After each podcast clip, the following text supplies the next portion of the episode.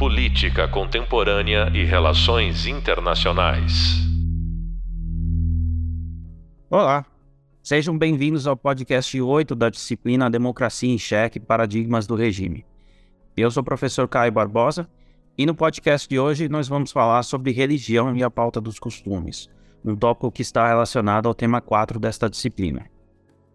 Para falar sobre esse assunto, nós temos o prazer de receber como convidado o professor Vinícius Duvário. O Vinícius é doutor e mestre em ciência política pela Universidade de São Paulo, além de graduado em ciências sociais pela mesma universidade. Ele realiza pesquisa de campo junto a evangélicos há mais de 10 anos. É autor, entre outros trabalhos, de Entre a Religião e o Lulismo, publicado pela editora Recriar em 2019. Ele é diretor do Observatório Evangélico e atua na pós-graduação no Instituto Europeu de Design e em outras instituições, ministrando disciplinas relacionadas à cultura contemporânea e a métodos qualitativos, além de realizar pesquisas e consultorias sobre comportamento político e, e, e opinião pública. Então, seja bem-vindo, Vinícius. Obrigado pelo convite, Caio. É um prazer estar aqui com você, uh, com os alunos da disciplina. Espero que uh, eu possa ajudar de alguma forma. Muito obrigado pelo convite. Ah, com certeza. Mas então vamos, vamos introduzir essa questão, Vinícius. É, fala um pouco para a gente qual que é o perfil religioso do, do, brasileiro, do brasileiro hoje. É, bom, o Brasil hoje é um país basicamente cristão, né? E quando eu falo cristão, né, eu me refiro a diferentes matrizes religiosas e, por consequência, também diferentes denominações. A gente tem a Igreja Católica, que é, tem hoje cerca de uh, 50% uh, dos fiéis brasileiros, né, da população brasileira, e nós temos em torno de uh, eh, 30%, em algumas pesquisas 31% de uh, evangélicos no país. Ali o restante, né, os outros 19%, a gente tem uh, 11% de pessoas que não têm religião, não significam que não tenham nenhum tipo de crença em uh, nenhum elemento espiritual, sobrenatural, mas não são filiados a nenhuma uh, religião uh, específica, tá? e temos outras religiosidades que estão ali num, num patamar, veja, bastante marginal da população brasileira. A gente tem ali tradições afro-brasileiras, temos uh, budistas, temos uh, islâmicos, uh, temos judeus também, mas veja, num, num, patamar que está ali em torno de uh, 10% dos brasileiros, mais ou menos, tá? Eu acho importante, uh, Caio, a gente fazer um parênteses nesse momento, tá? porque a gente que está trabalhando com religião, a gente está vivendo um apagão de dados no Brasil, tá? Na verdade, todo mundo que trabalha com pesquisa, né? Uh, relacionado a elementos populacionais, né? Porque o, o, o último censo foi em 2010, uh, ah, ou seja, já há 13 anos, tá? E então muita coisa aconteceu nesse período e a gente não sabe exatamente em que patamar estamos uh, da população brasileira em relação a um, um, conjunto de características. E dentre essas características, as características religiosas uh, preponderantemente, tá? Uh, porque nós temos pesquisas amostrais, mas que, como elas querem dar conta da, da média da população brasileira, vamos dizer assim, elas perdem alguns fenômenos específicos, como certas religiosidades que estão presentes num determinado território geográfico, não são é, espalhadas de forma proporcional ao longo de todo o território, né? Uh, e como, uh, enfim, certas mudanças dentro de grupos específicos que só uma pesquisa abrangente, como o censo, uh, conseguiria pegar. Então, repara que na minha resposta anterior eu disse várias vezes a palavra em torno de, aproximadamente, né? Porque, inclusive, nessas pesquisas amostrais, a gente tem uma pequena uh, divergência ali nos números exatos, tá? Em decorrência, enfim, desse problema que nós estamos tendo com uh, a falta do censo, que aliás tem tudo a ver com a disciplina, né, da uh, democracia no Brasil. Né? Esse, problema está relacionado a uma questão democrática que a gente viveu nos últimos tempos. Mas enfim, fechando parênteses só para introduzir uh, esse elemento que nós estamos trabalhando com dados aproximados, tá? É, nós estamos tateando no escuro, né? Inclusive, eu fui entrevistado pelo Censo tardiamente e nem perguntaram sobre religião. Então também não sei quanto que esses dados vão, vão ajudar, porque foi um pouco bagunçado. Mas é, um, um fato é, inquestionável é o crescimento evangélico nas, nas últimas décadas, né? É, fala um pouco sobre isso. Como que, como que se deu esse crescimento? Uh, sim, esse crescimento, Caio, ele se deu uh, a partir dos anos 80, tá? Principalmente. Se a gente for ver o censo de 1980, a gente vai ver que os católicos eram quase 90% da população, tá? 89% dado exato, salvo engano. E uh, desde então, a gente viu as denominações evangélicas crescerem muito, hoje conquistarem uh, próximo a um terço da população brasileira e o, a população católica diminuir, tá? É, em torno de 50% só da população brasileira hoje, né? Uh, e dentre esses evangélicos, né, uh, o que a gente tem é um crescimento vertiginoso de uma vertente uh, dos evangélicos, que é a vertente pentecostal. Uh, estamos falando então de uma tradição específica dos evangélicos que cresceu muito nos, nas últimas décadas, e a tendência é que na próxima década já, de 2030, uh, a gente já tenha uma, um maior número de evangélicos em relação uh, aos católicos tá? Os evangélicos irão ultrapassar os católicos se o crescimento desse, uh, dessa vertente religiosa continuar mais ou menos como ele está hoje. O que é uma baita mudança, né? Uh, em termos de configuração uh, religiosa no Brasil, tá? Uh, se a gente for ver, nenhum outro país do mundo fez isso, Caio, sem uh, que houvesse uma, um evento de guerra civil, uma guerra religiosa, né? Uh, um país teve essa transição do catolicismo para o protestantismo tão rápida quanto a gente está vendo no Brasil. Uh, e nem as, é, com essa característica né, de ser encabeçado pelos evangélicos pentecostais. Então, uh, em certo sentido, isso tem chamado a atenção uh, do, do mundo todo, né? Essa mudança que a gente vem uh, vivenciando. Isso traz também várias outras mudanças no âmbito cultural, no âmbito político, né? Uh, no Brasil, né? É, é, um dos grandes fenômenos que a gente está vivendo aí nas últimas décadas no nosso país. Lembrando que o, o, Brasil é considerado ainda, pelo menos, acho que sim, né? O maior país católico do mundo, né? Então, é, é, o que torna essa reviravolta ainda maior, né?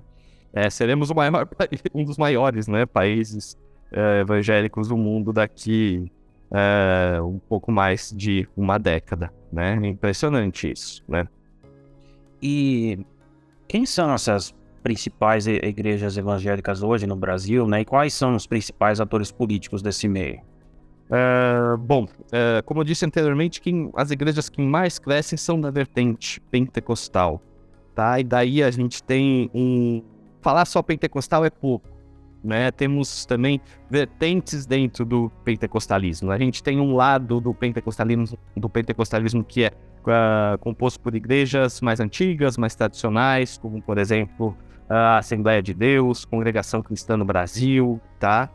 Uh, aí a gente tem uma segunda leva de, de uh, igrejas pentecostais uh, que veio ali nos anos 50 e 60, como Quadrangular, Deus é Amor, né?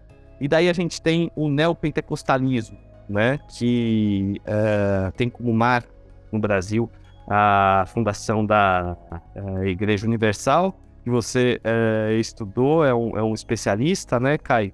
E então, uh, são muitas igrejas, tá? Mas, em termos quantitativos, a gente precisa destacar uh, as Assembleias de Deus, e eu estou falando no plural porque uh, num, uh, estamos falando de uma igreja episcopal que tem um governo único, que é centralizada, tem a Assembleia de Deus, tem uh, muitos ministérios, muitas vertentes, tá? mas é uma igreja com uma origem mais é, antiga, tá? Ela chegou no Brasil em 1911 e com costumes e uh, uma dinâmica né, mais tradicional. E temos igrejas que são mais recentes, uh, do final dos, ali, do, do, ali dos anos 70, né, onde a gente tem a fundação e uh, depois que veio esse crescimento vertiginoso, tá? Uh, que é uh, ali a Universal, depois teve a Internacional da Graça, a Igreja Mundial, tá? São essas, vamos dizer, as principais vertentes do, do pentecostalismo brasileiro.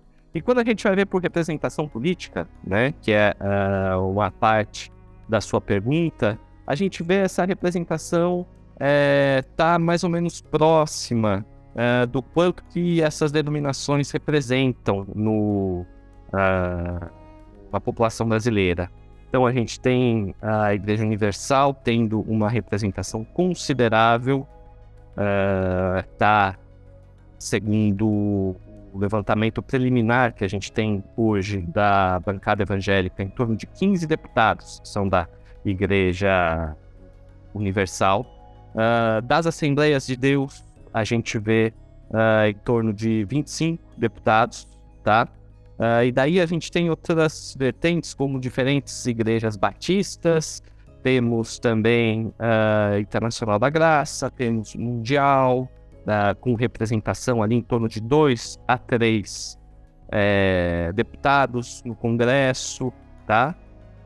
E uh, são essas, esses os destaques, eu diria só para contextualizar o que o Vinícius falou, que eu fiz o mestrado é, sobre a, a, Igreja Universal, né? Mas eu acabei saindo um pouco do tema, o Vinícius que seguiu fiel ao tema dos evangélicos, e então ele, ele é um especialista hoje sobre isso. É, mas falando de duas dessas principais igrejas, né? A Assembleia de Deus e a, e a Igreja Universal, né? É, como que você diferencia uh, essas duas? Uh, são muitas diferenças, a gente podia ficar vários podcasts falando de cada um desses âmbitos, na verdade. A gente podia falar de território, a gente podia falar de teologia, a gente poderia falar de política, uh, a gente poderia falar de costumes, tá? Uh, então são igrejas que são bem diferentes mesmo, né? Uh, vamos pensar que é para fazer uma grande síntese, né? que a, as Assembleias de Deus são igrejas que se concentram nos bairros, que tem uma dinâmica mais tradicional, tem lideranças descentralizadas, mais descentralizadas do que a, a Universal do Reino de Deus, né? E que tem uma grupo de fiéis, né? Que é mais fixo e mais localizado no, local em que estão essas igrejas, tá? A Universal já é uma igreja centralizada. Quem manda na Igreja Universal do Reino de Deus é o Bispo Edir Macedo, né? Uh, então, uh, a gente vê que tem uma governança centralizada, é uma uh, igreja que se utiliza das mídias principalmente, é uma igreja que está presente em locais de grande circulação, grandes avenidas, perto de, perto de metrô, tá? Uh, mais do que nas vielas, nas quebradas, tá? Uh, os fiéis da Igreja Universal têm uma rotatividade maior. A ênfase uh, dos cultos não se dá na repetição mais ou menos tradicional de partes, mas se dá principalmente na questão da prosperidade na questão da guerra santa, né? O que, que, quer dizer isso, né? Da ideia da expulsão dos demônios, da tradução do mundo como uh, um, um, uh, se o mundo fosse uh, uma consequência uh, da disputa espiritual do bem contra o mal. Então, a política seria isso, a vida das pessoas seria isso, a vida financeira das pessoas, aliás, seria uma consequência dessa disputa do bem e do mal na vida dessa pessoa, tá? E então uh, tem, acaba tendo uma dinâmica de culto também bastante distinta, tá? Por isso que a gente chama de uh, neopentecostalismo, essa vertente que a Igreja Universal inaugura, tá? Uh, e que tem uh, essas características e que a, difere, vamos dizer, do, do, das igrejas mais tradicionais como é o caso da Assembleia de Deus, que, como eu disse, está mais nos bairros, tem uma dinâmica de culto mais tradicional. Vale dizer, só um, um parênteses também, Caio, que uh, como a Universal gerou um impacto enorme no campo religioso brasileiro, várias características da Universal foram sendo reproduzidas uh, em outras denominações, em outras igrejas, né?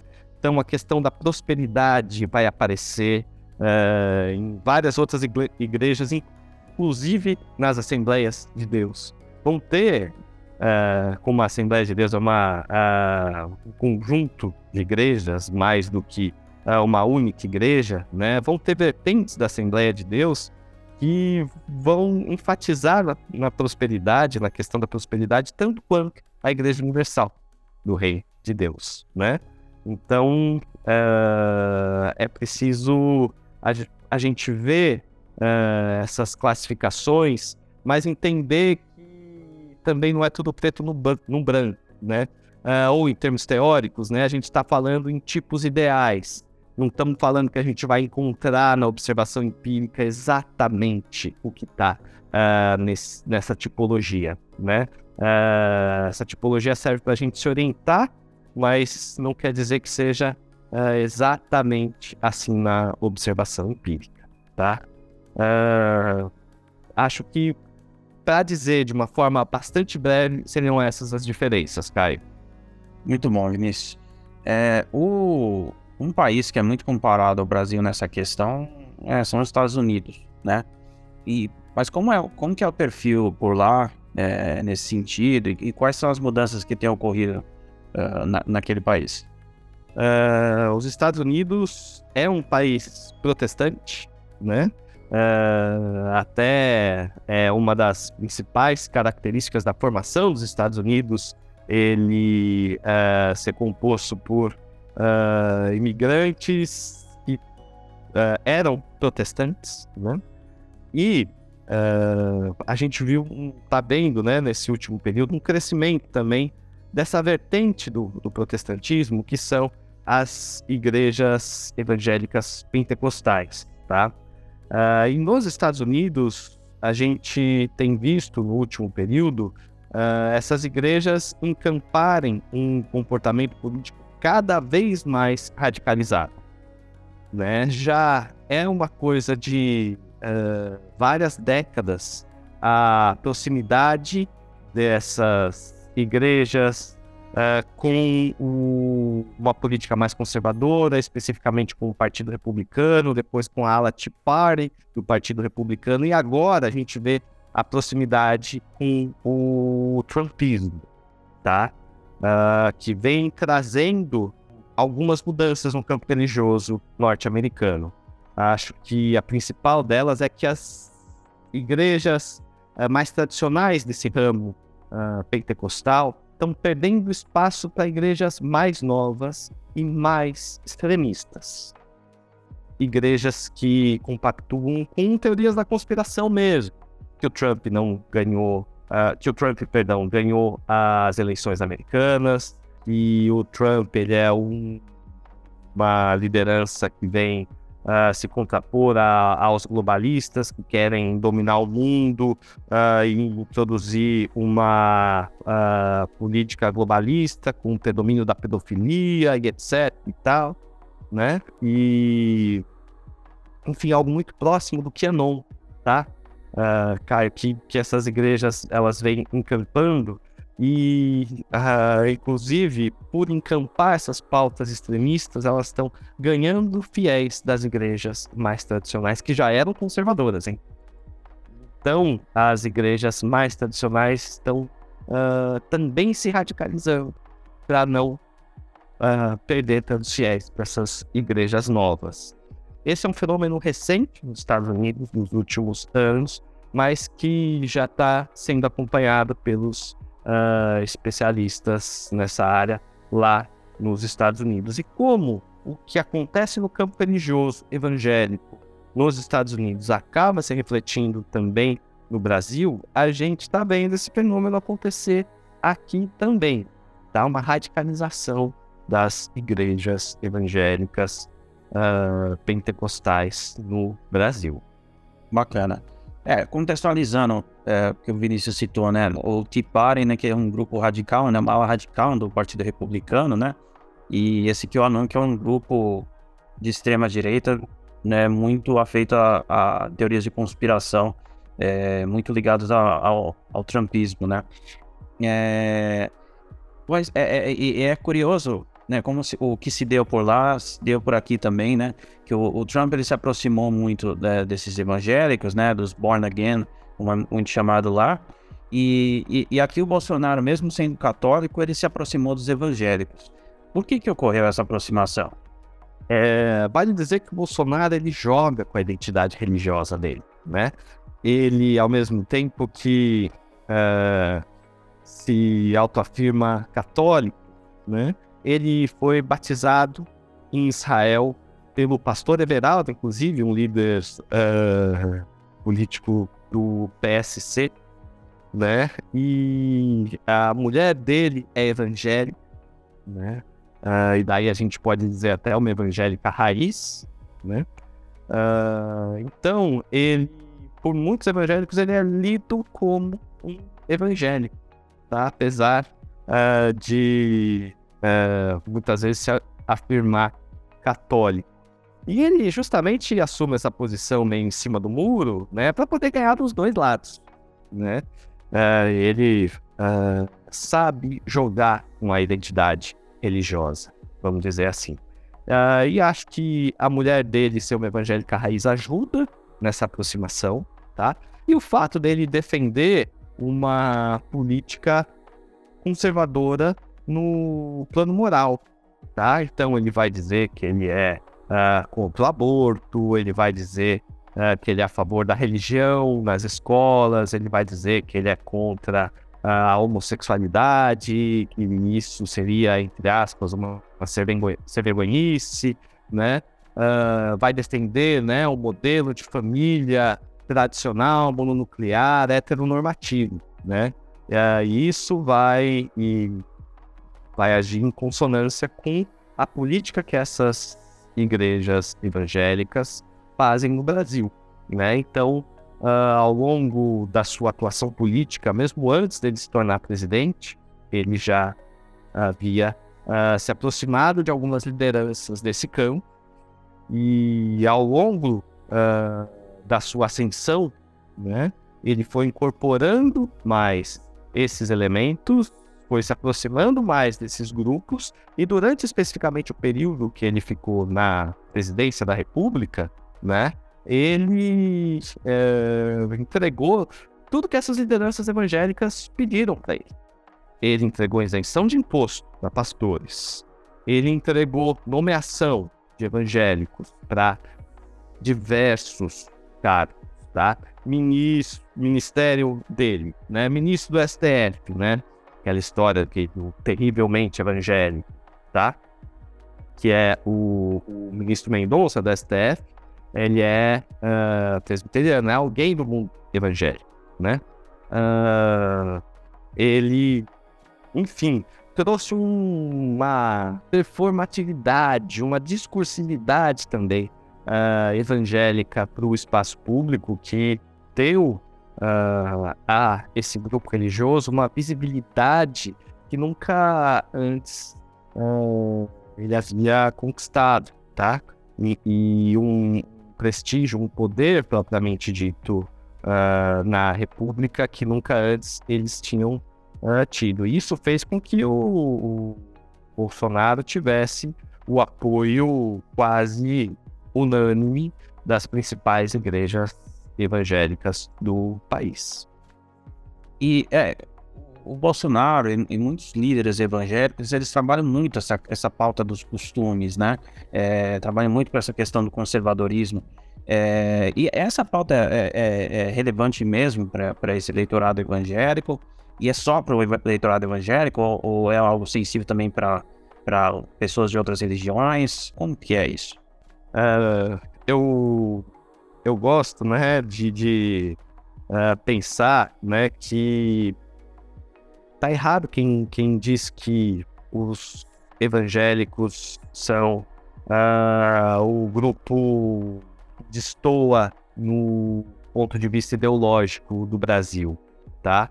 Uh, às vezes as pessoas uh, trazem um retrato como se o Brasil fosse um país super progressista, né? Uma uma Suécia, né? E que tivesse no meio da Suécia um Talibã que for que seria os evangélicos. Tem gente que faz essa essa construção uh, mesmo sem perceber.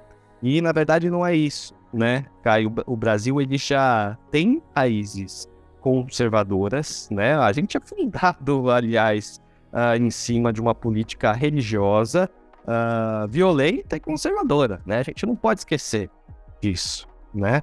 Uh, e essa pauta dos costumes, né, contra o aborto, a favor do, da família tradicional, contra práticas LGBTs e tudo isso, né, uh, já está presente na Igreja Católica, ainda que seja mais presente dentro de uma uh, versão mais conservadora da Igreja Católica e que dentro da Igreja Católica a gente tenha uh, também alas que são mais tolerantes, que são mais próximas, inclusive, de uma política da esquerda, tá?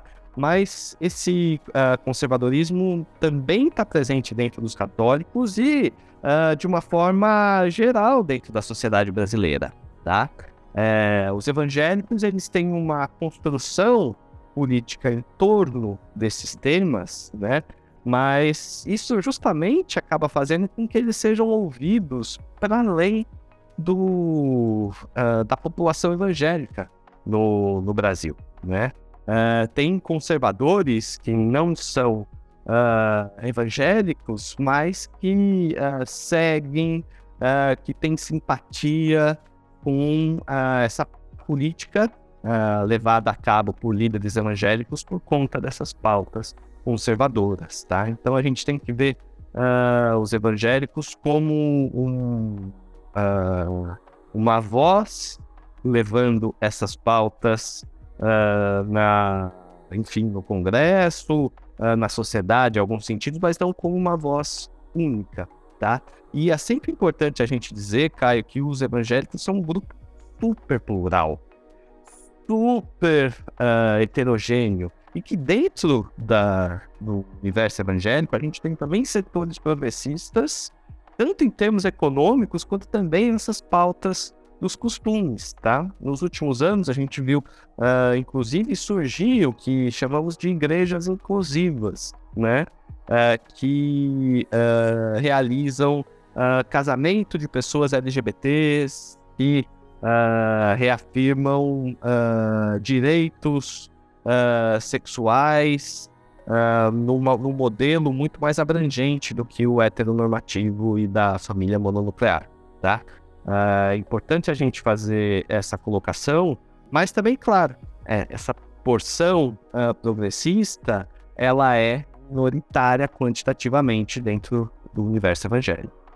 É, mas algo curioso se é, é, ocorreu, né, entre os evangélicos, é porque na, nos anos anteriores havia um apoio muito grande é, entre os evangélicos ao PT, apesar de ser um partido progressista, e de repente teve um alinhamento muito grande com assim, a, a ascensão do bolsonarismo, né?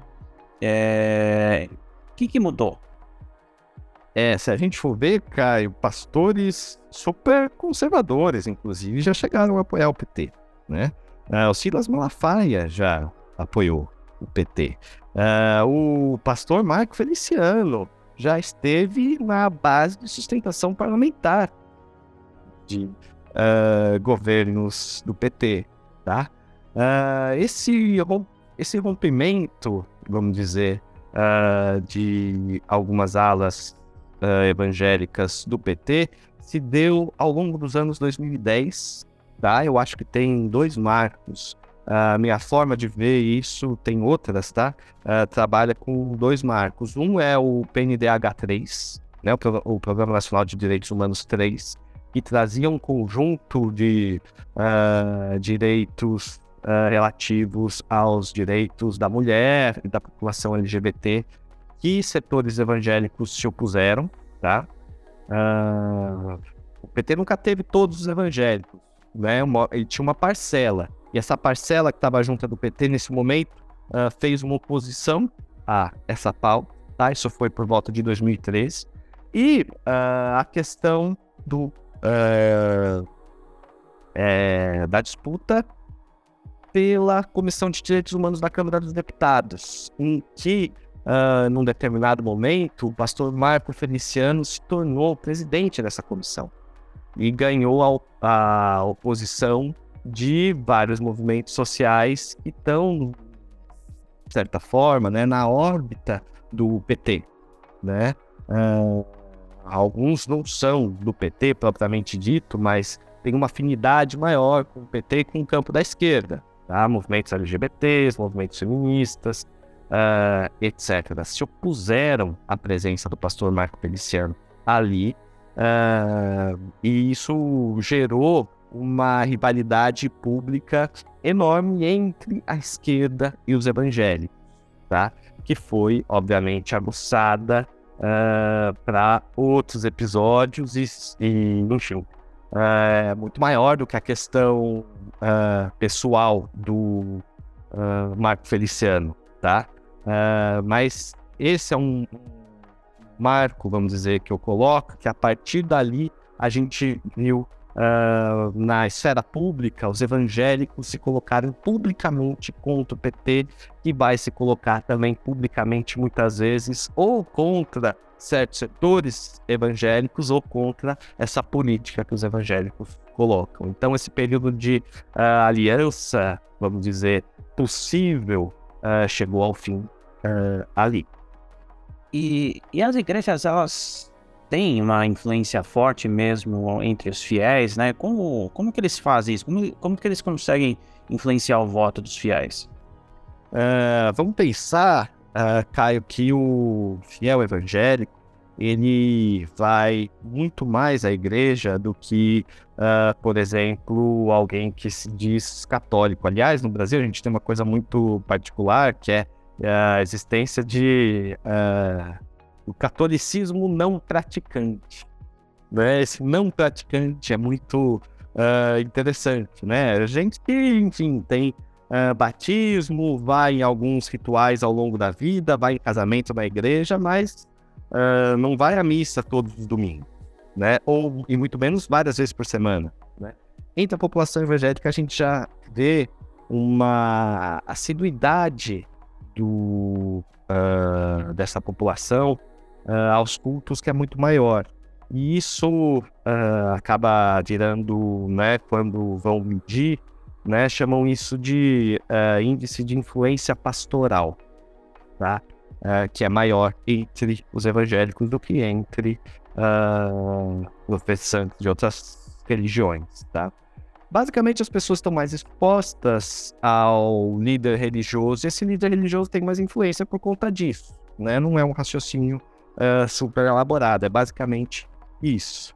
Uh, e vamos pensar que não é só a influência do líder, mas é a forma como a igreja acaba preenchendo a vida das pessoas, tá? Uh, e a gente tem uh, hoje as igrejas evangélicas fazendo um papel que vai muito além da esfera simplesmente religiosa. Muitas igrejas acabam funcionando como uh, espaços de recreação para crianças, como uh, lugares em que circulam também bens simbólicos e materiais, né? indicações para emprego, né? Uh, indicações de clientela, né? Uh, enfim, acaba sendo uma rede de autoajuda, né? Uh, e por isso acaba sendo, essas igrejas acabam sendo espaços em que as, a sociabilidade é forte, a confiança é forte, e isso também acaba reverberando para a esfera política. Então, uh, os pastores acabam tendo influência, essa comunidade acaba tendo uma influência maior sobre uh, o indivíduo ali dentro. Você enxerga que houve uma radicalização da, da, das igrejas evangélicas com o bolsonarismo? É, você vê um problema nisso? E quais seriam as soluções possíveis? Uh, eu acho que teve uma radicalização, sim. Uh, Caio, é claro que uh, a gente estava falando anteriormente que essas igrejas já defendiam pautas do ponto de vista dessa política moral, né? Pautas conservadoras. Mas, ok, isso é, é de dentro da democracia. O conservadorismo ele é uma posição legítima na sociedade, né? É, não tem problema nenhum as pessoas terem valores uh, mais conservadores, desde que, claro, elas respeitem a democracia, os direitos do outro e tudo isso, né? Uh, a questão que a gente pode ver uma radicalização no último período é que o bolsonarismo, ele, uh, em certos sentidos, ele flerta com o autoritarismo, né? Ele ultrapassa as linhas uh, em termos de comunicação, de pauta e de jogo institucional também, né, da, de uma polícia democrática. Uh, esses líderes, então, uh, apoiarem, fazerem parte desse movimento bolsonarista, colocam, então, a, as suas igrejas, uh, vamos dizer, no espectro que, às vezes, acaba sendo não democrático, tá? e, para além disso, a gente pode ver certas pautas específicas uh, os evangélicos se tornaram mais, vamos dizer, uh, extremistas no último período. Estou falando especificamente da pauta armamentista. No começo dos anos 2000, as igrejas evangélicas eram aliadas na pauta desarmamentista. Elas fizeram campanhas para o desarmamento da população. No último período, a gente viu líderes religiosos tentando utilizar uh, a Bíblia para defender posições armamentistas, tá? Essa é uma pauta uh, que eu acho que é central para a gente ver como que esses setores se tornaram uh, mais radicais neste último período, tá? Uh, e certamente houve também um aumento da ênfase que eles estão uh, colocando uh, na política que já era feita anteriormente, né? Essa política é, em defesa uh, de pautas conservadoras do ponto de vista moral, da sexualidade, etc. Né? Ganho maior de intensidade nessas pautas também é algo que a gente pode claramente observar no último período. E como que a gente desarma essa radicalização? Olha, não existe não existem fórmulas fáceis, né? Eu acho que falta uh, a sociedade entender que está passando por uma transição religiosa e passar a dialogar melhor esses setores evangélicos.